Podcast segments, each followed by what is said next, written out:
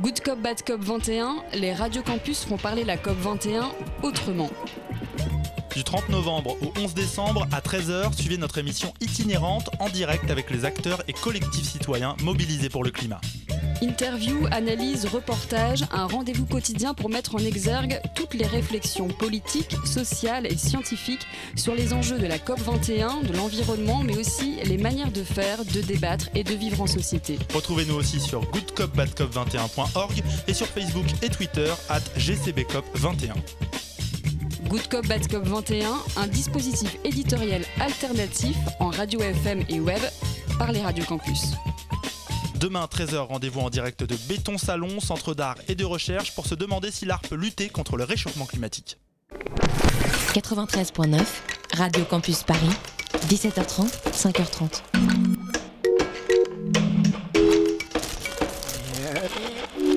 C'est l'heure de Yami,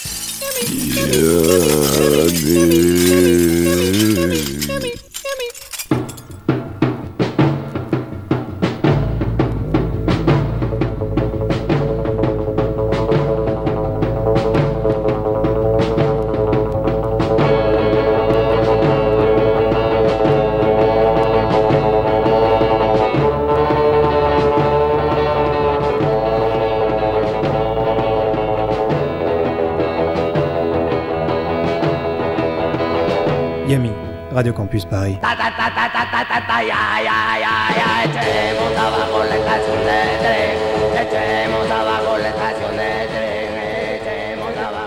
Et bonsoir à toutes et à tous. Vous êtes bien sûr Radio Campus Paris 93.9 à l'écoute de Yumi de 21h à 22h. L'émission qui se consacre au rock dans tout ce qu'il a de plus déviant. Salut Eddy, ça va? Salut Boris, ça va très bien et toi? Bah ça va très bien. Ouais, il fait 24 degrés dans les studios, un peu moins chaud que la semaine dernière, on se sent donc très bien euh, pour vous proposer une heure, euh, une heure de douceur, de douceur euh, musicale comme d'habitude, euh, beaucoup de, de- de sensations fortes, de sueur et, et de cris, de hurlements. Ouais, ce soir on ira donc dans l'Indiana pour continuer notre, petit, notre petite exploration de la scène punk locale. Tout à fait. On restera aussi sur le continent américain en allant euh, au Québec, au Canada, donc et aussi un peu au Mexique. Et on parlera également du label australien Chapter Music et de ses jeunes années notamment.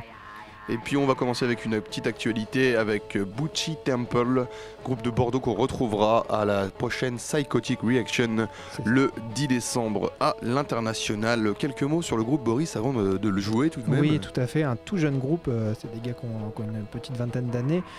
Ils viennent de sortir leur, première, euh, leur premier album, une cassette qui s'appelle The Gardener Sleeps in His Golden Bed et c'est sorti chez le également très jeune label parisien Bombastic Record. Donc c'est un label chapeauté par les, euh, mecs de Studio 69 qui font que des sorties sur cassette. Ils existent depuis je crois moins d'un an.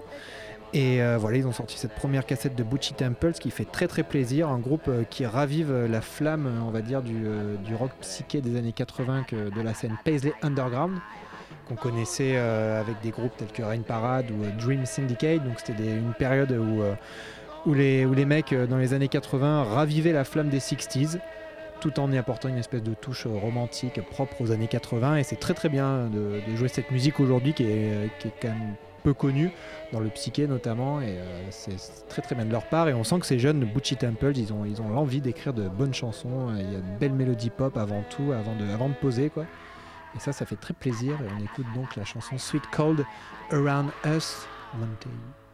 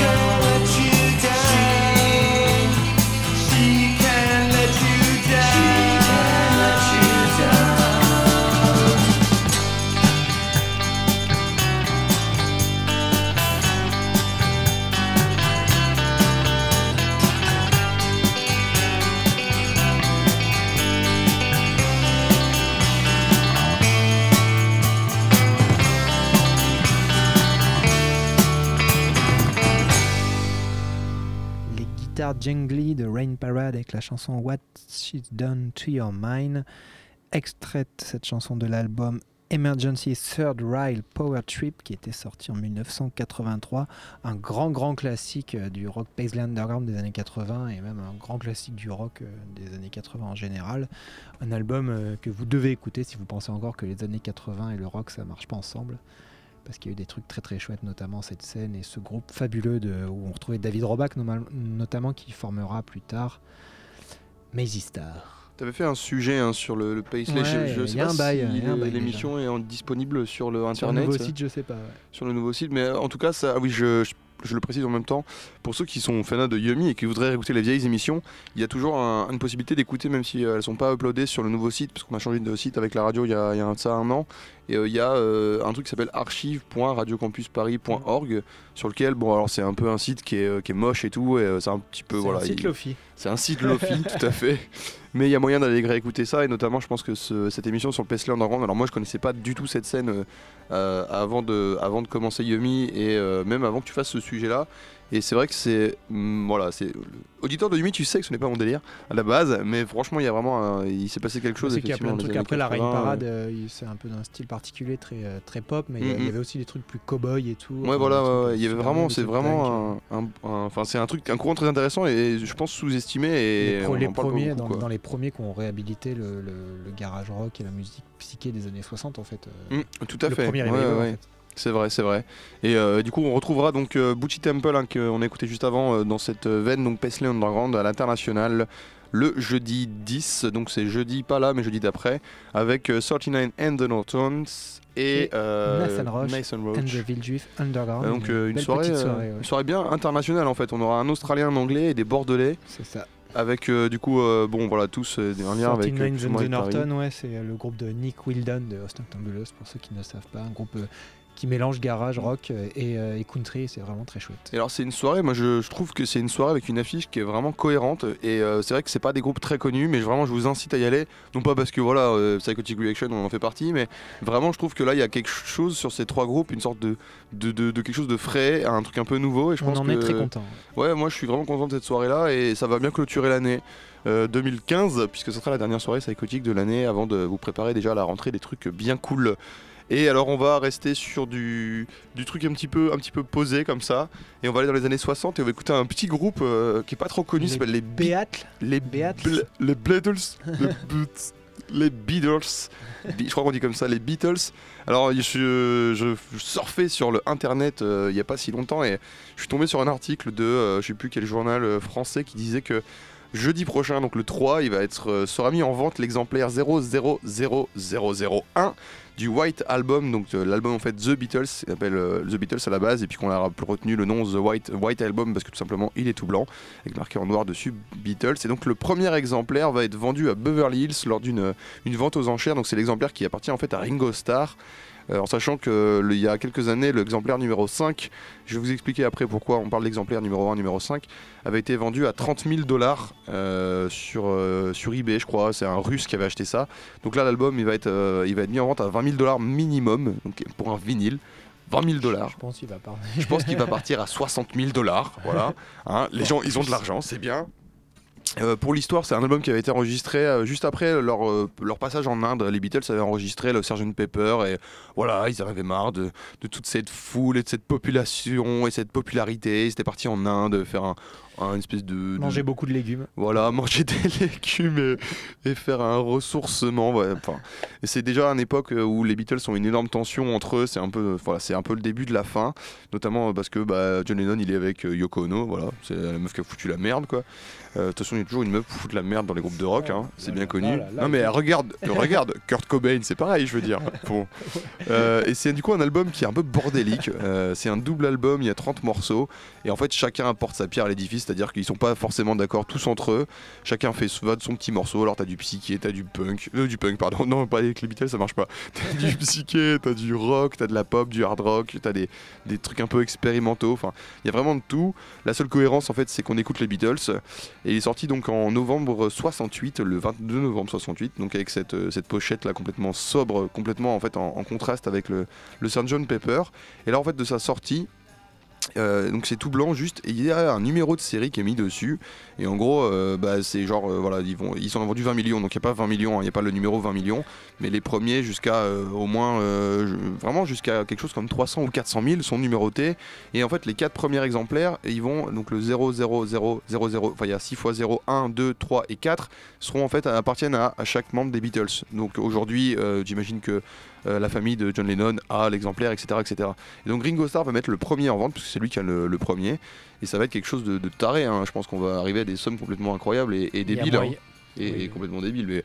et je me suis dit bon, c'est l'occasion de parler de cet album et, et de passer quelques morceaux je vais d'abord passer un, un petit morceau un peu expérimental bizarre de, qui s'appelle Wild Honey Pie qui avait été euh, composé et écrit par McCartney euh, toute, euh, une petite expérimentation à la cool, comme ça, ça dure une minute euh, dans son studio. euh, il se tape un délire, il se dit vas-y, je vais faire ça.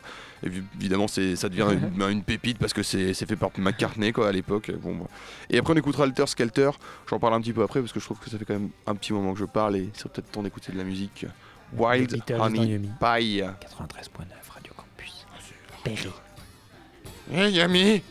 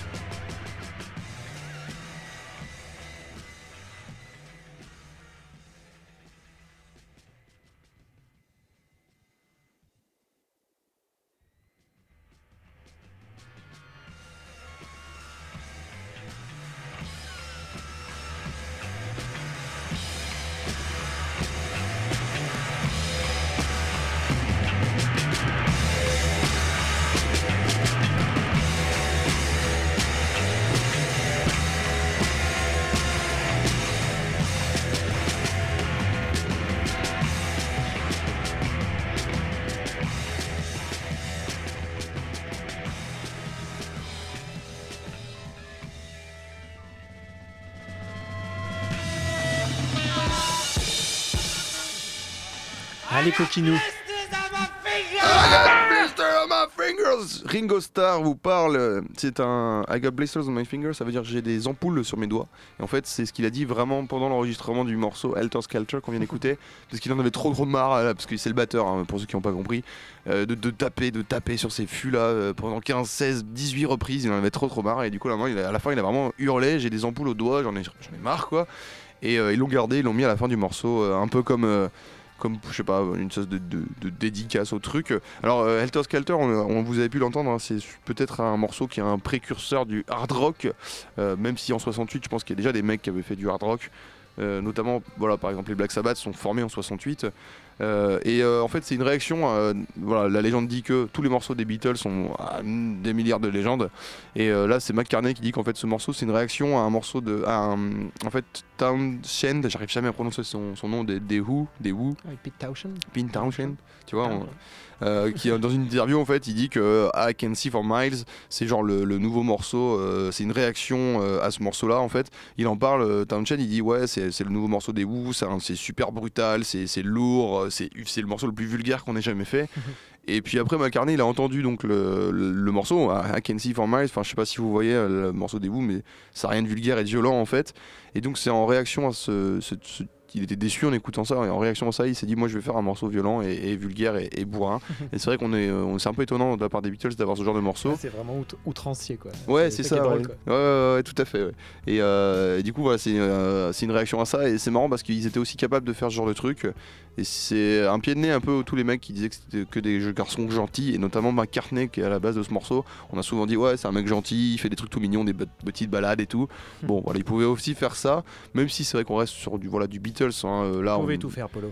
Il pouvait tout faire et peut-être qu'il peut pas encore tout faire aujourd'hui mais et euh, petite anecdote avant de avant de parler du- d'un label australien euh, c'est que quand même ce morceau en fait Manson Charles Manson le gros débile de Charles Manson euh, lui il voit dans ce morceau l'annonce d'un conflit racial et en fait il va parce que Helter Skelter pour lui c'est alors c'est en Angleterre c'est des manèges des, toboggans en fait. Pour lui c'est le chaos c'est l'annonce d'un truc il va il va ce, ce morceau là va vraiment le ça va être son sa bible un peu ce morceau là et notamment l'album le White Album comme par hasard pour lui, donc c'est le- la- pour Manson, c'est l'annonce d'un conflit racial et les, les Beatles, c'est les quatre La chevaliers de l'apocalypse. C'est ça.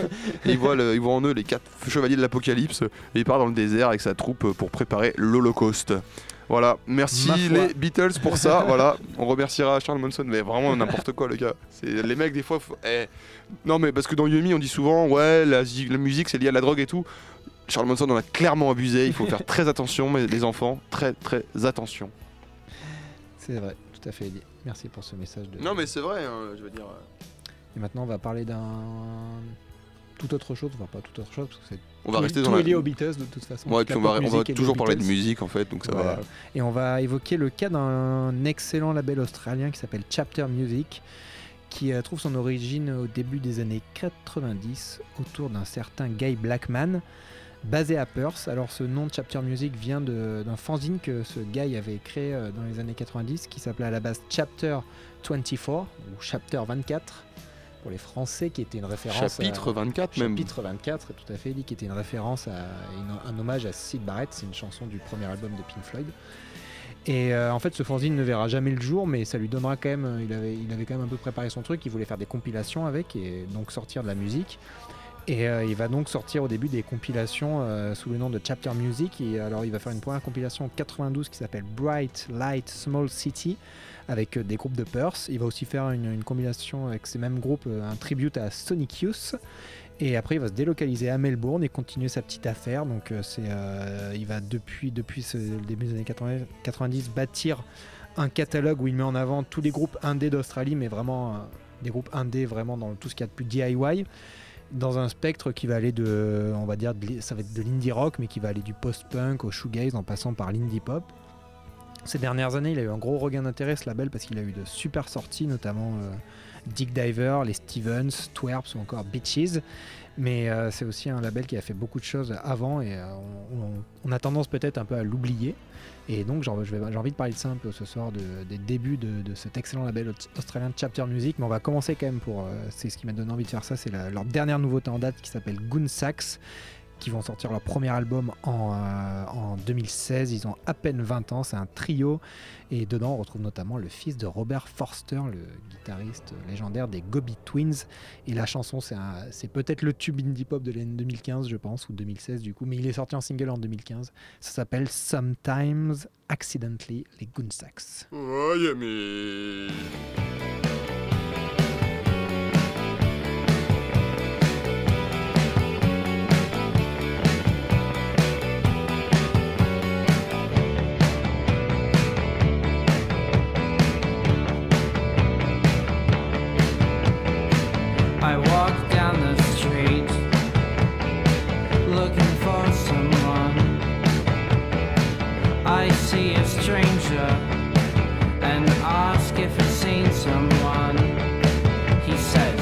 they don't come here often, and when sometimes they do, they always say they're not looking for someone, someone especially like you. I don't care about much, but one of the things I care about is you.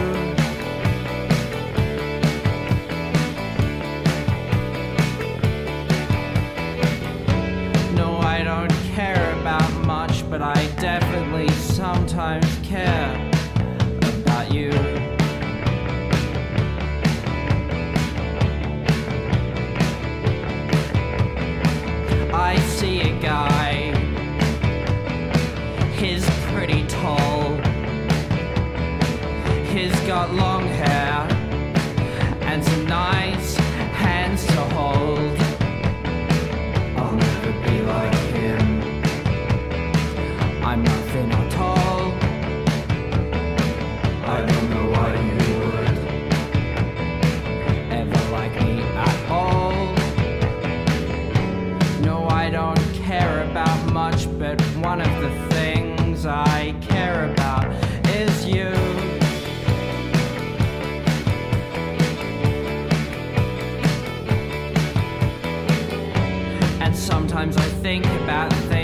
sometimes I accidentally think about you.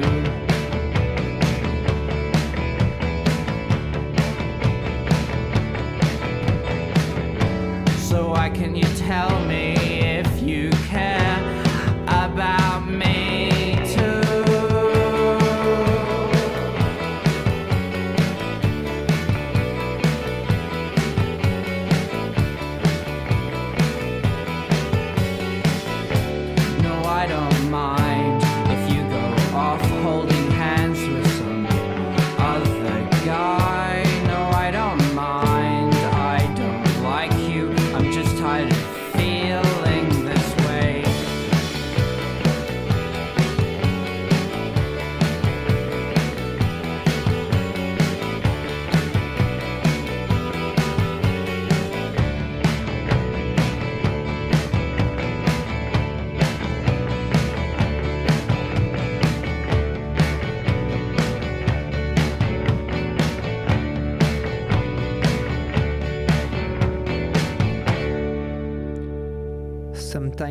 Accidentally des Goonsacks dans Yumi. Donc c'est ce qui se passe en ce moment sur euh, Chapter Music, le label australien dont je vous parle présentement.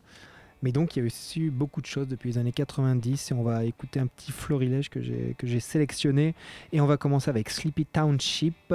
C'est le groupe du patron, le groupe de Guy Blackman parce qu'il a aussi fait comme pas mal de mecs DIY, il a aussi fait euh, un label pour sortir sa propre musique parce qu'il ne trouvait personne.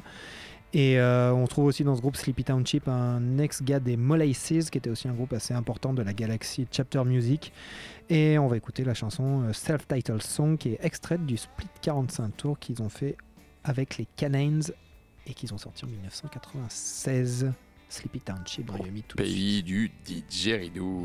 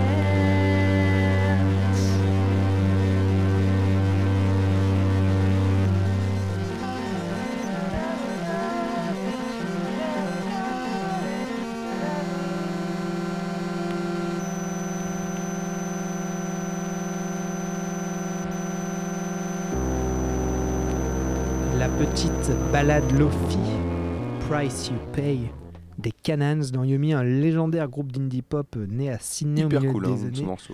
80. Ils ont traîné au début chez K-Record aux États-Unis, le label de Calvin Johnson. Et ils ont aussi fait des trucs avec Chapter Music, donc au pays. Et ils représentent vraiment assez euh, idéalement l'esprit de Chapter Music. C'est du gros bricolage pop, euh, DIY euh, impératif, très très. et aussi énormément de, disques tout le temps, des EP, des singles, des petits disques faits à l'arrache. Et, et aucun plan de carrière, et ça c'est très chouette. Et ils ont un peu bouclé la boucle parce qu'ils sont revenus chez Chapter Music en 2013 pour un album. Et voilà, c'est assez marrant, des mecs qui ont commencé un peu ensemble des années 80-90 et qui se retrouvent toujours, toujours aussi frais, toujours aussi d'attaque, euh, 20 ans après, euh, au milieu des années 2010. C'est assez chouette. Et maintenant, on va explorer euh, en deux morceaux le versant un peu plus, euh, on va dire, noise et post-punk de Chapter Music parce qu'ils ont été, Guy Blackman était un gros fan de Sonic Youth aussi à la base. Et on va d'abord s'écouter les Sea Scouts avec la chanson Strange Loop. Peu d'infos sur ce groupe de Melbourne qui a enregistré un seul album qui s'appelle Pattern Recognition en 97 Ah sur. Chapter Music. Pattern Recognition, c'est un morceau de Sonic Youth aussi. Euh, ouais, donc on trouve là l'influence, euh, d'accord. Et euh, voilà, sur Chapter Music en 97, on va écouter ça tout de suite. Sea Scouts. Les Strange scouts Loop. de la mer.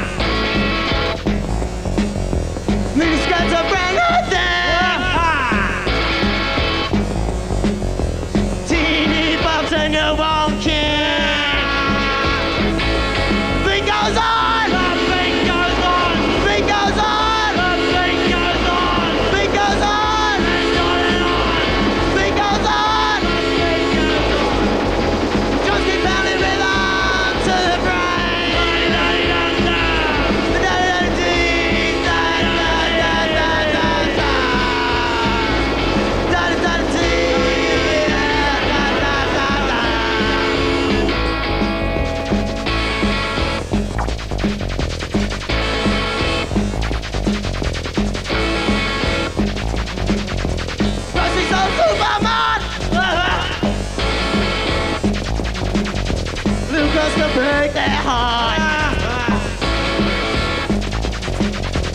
Mentre viva mater out the. Let's see the football sky.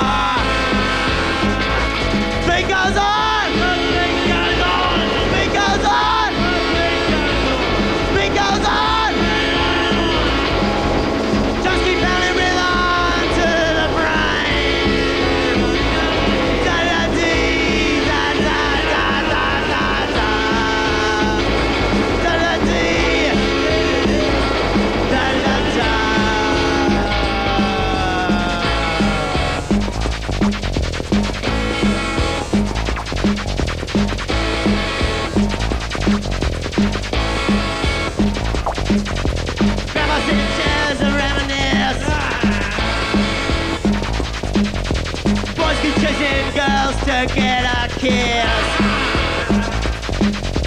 Times keep going fast all the time.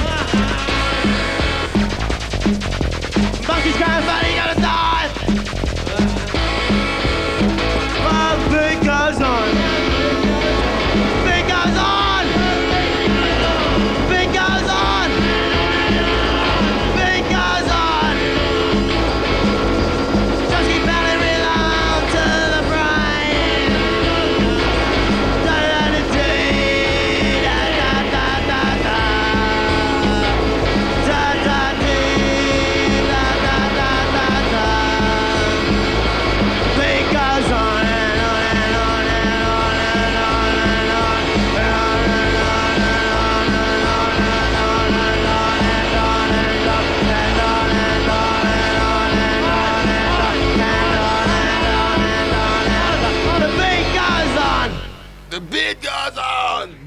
Primitive Calculators. Alors quand on cherche un peu des infos sur ce groupe australien, on trouve des mots tels que proto-punk, no wave, Silver Apples, les Gods, 13 Floors Elevators, Fugs, MC5 ou encore Suicide. Pour vous dire un peu le- les influences qui, euh, euh, viennent quand, on évoque ce groupe. Et c'est vrai qu'il y a un peu de tout ça. Une, une bande d'ados dégénérés euh, dans la banlieue de Melbourne à la fin des années 70. Ils ont enregistré un single en 79 un tube complètement déviant qui s'appelle I Can't Stop. Et après, ils ont fait un live au début des années 80, euh, enregistré un live au, dé- au début des années 80 avant de se séparer une première fois. Ils auront quelques reformations sporadiques euh, dans les années 80-90. En 2007, donc Chapter Music s'intéresse à eux et réédite tous les enregistrements de la studio de la fin des années 70, donc euh, qui inclut le 45 tours dont je viens de parler, plus quelques autres morceaux, dont ce fameux Beat Goes On assez fou. Et euh, ce disque s'appelle Primitive Calculators and Friends et est vraiment assez indispensable. Je trouve, je l'ai écouté, enfin je l'ai découvert il y a une, une, une semaine, mais euh, ça, tu sens le truc euh, vraiment. Tu sais, moi je l'ai découvert il y a, 3 minutes. euh, et, oui, je sens, je pense que c'est indispensable, effectivement.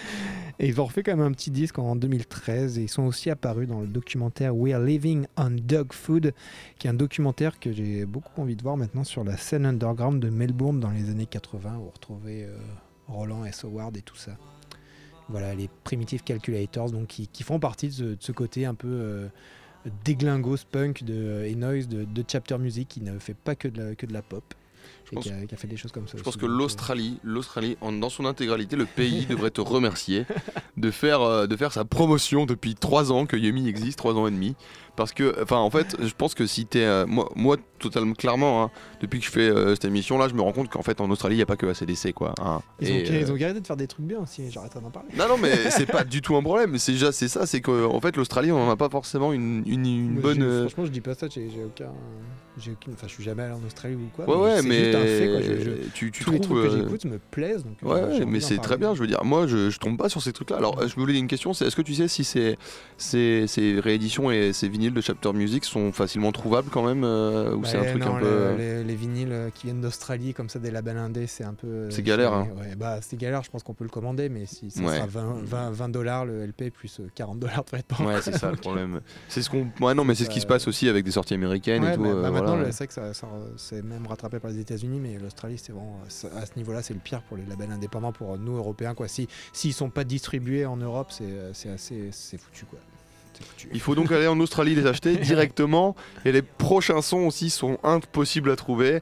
On retourne, euh, on va aller aux États-Unis. On va rester sur cette mouvement ce que tu nous as donné un peu sur la fin de ton, sujet avec euh, des trucs punk et on va aller en Indiana, comme on était la semaine dernière, on y était là, euh, on était, on vous parlait de Mark Winter, ce mec qui fait à peu près euh, tous les instruments, tous les groupes et tout ça dans une optique punk. Alors je vous refais pas toute l'histoire, on, est dans l'Indiana, vous réécouterez le podcast de la semaine dernière si vous voulez le détail. Et il y a là-bas une micro-scène punk qui, est en pleine effusion, qui fait plein plein de trucs. Et notamment au travers de, vous pouvez vous faire une idée de ce que c'est au travers des, des, des compiles Cool Bands 1, 2 et 3 que vous pouvez écouter sur le YouTube euh, où vous pouvez... Qui euh, portent très bien leur nom. Ouais, ouais, ah, franchement, c'est des cool bands, quoi. C'est des groupes cool. Euh, on va écouter donc trois morceaux de cette scène de l'Indiana, avec euh, d'abord euh, un morceau des Scabs qui s'appelle Pervert. Les Scabs, il n'y a aucune info sur eux, sinon qu'ils aient sorti une démo en 2011 euh, en cassette, et qu'on retrouve Matt Williams à la gratte, c'est le batteur des Coneheads. Matt Williams, qu'on retrouvera aussi dans le morceau qui suivra du coup Pervert, le morceau s'appelle Dumb as Fuck. Et en fait, c'est pas un, juste, c'est un groupe qui n'existe pas qui a fait ce morceau parce que c'est juste la réunion de quatre mecs. Donc il y a Williams, Taylor, Fritz et euh, Seger, c'est quatre mecs qui font en fait cette scène là, qui sont mis ensemble, je pense, comme ça en studio. Donc il y a William Taylor par exemple, Kevin Taylor pardon, euh, qui est dans CCTV, Clay Fritz qui est dans, dans Scabs. Ah, aussi tout à fait comme Williams, donc on a deux mecs des Scabs, un mec de euh, CCTV, enfin voilà, on a les mecs de la scène, ils sont mis en studio, ils ont fait un son, ça s'appelle Dumb as Fuck. Et puis on aura après bah, Mark Taylor du coup avec le morceau My Butt. Euh, Mark Taylor sous le nom MW1 parce qu'il a un milliard de pseudonymes ce gars.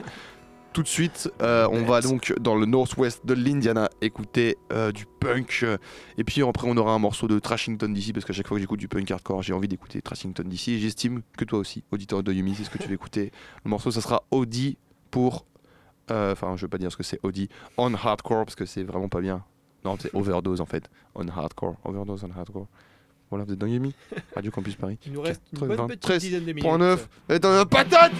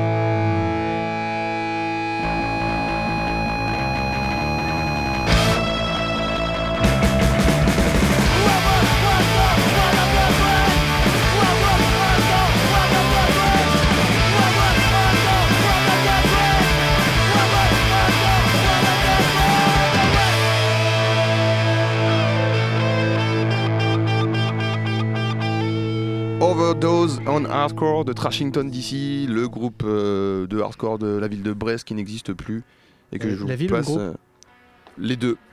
la ville de Brest n'existe plus, détruite par les Américains en 1945.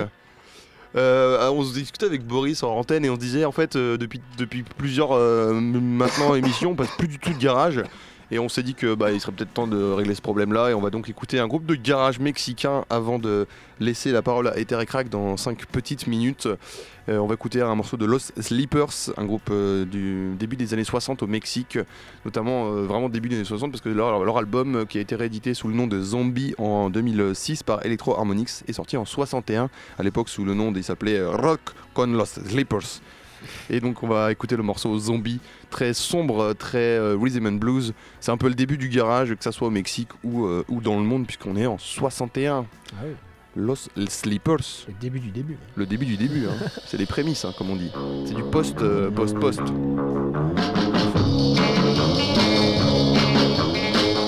La noche oscura viene hacia mí un raro efecto de amor por ti. Sobre mis ojos siento pesar un sueño eterno que me hace olvidar. Soy como un zombie muerto ya estoy, vago dormido, y es por tu amor.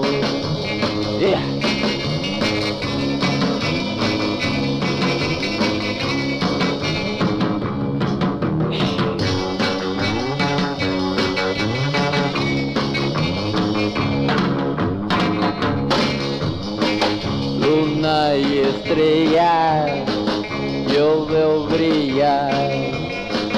Si tú te acercas, brillan aún más. Soy como un zombie, vago sin luz, vivo dormido y es por tu amor.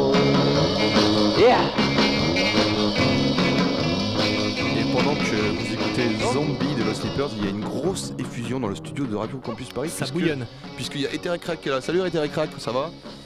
Les Yumi, ouais, ça va très bien. Euh, ce soir, euh, c'est euh, petite Selecta, euh, tranquille, pépère au coin du feu, quoi. Au coin du feu. Et alors on s'est dit que on allait vous laisser euh, avec euh, un groupe qui s'appelle L'Infonie. C'est un groupe québécois. euh, Ouais, j'adore ce groupe. On s'était dit que c'était pas mal pour vous introduire un peu, vois. c'est parfait, tu trouvé la, la- tradition qui tue. Pour le pour l'auditeur de Yumi, donc l'Infonie, c'était un groupe, euh, un groupe plus qu'un groupe, c'était un collectif complètement barré euh, de fin des années 60 à Montréal, début 70, donc 67-74. Sont sortis 4 33 tours, volume 3, volume 33, volume 333, volume 3333. C'était des happenings plus que des concerts qu'ils faisaient et en fait c'était un peu l'avant-garde du Québec dans les années 60. Et avant, de, com- avant en fait de faire ce truc un peu free jazz, ils avaient fait un des EP euh, dans les années, en 69 euh, dans un délire un peu de gong euh, psychédélique. Notamment là en fond vous avez Viens danser le OK là sorti donc en 69 euh, et on va, on, va, on va vous laisser là-dessus, on va laisser Terry Crack euh, vous, vous faire plaisir pendant deux On heures avec jusqu'à minuit. Et nous, on se retrouve minuit. la semaine prochaine, comme d'habitude, à 21h. et on se retrouve jeudi à la mécanique ondulatoire pour euh, Dusty Mush, Os Noctambulos et Terreur Passion Tout aussi. à fait. Tout à fait. Et puis après on se retrouvera aussi pour Cockpit et puis après pour la release party de Blondie Salvation. Blondie Salvation à l'espace B. Ok Restez là, sales en attendant. restez sales les amis.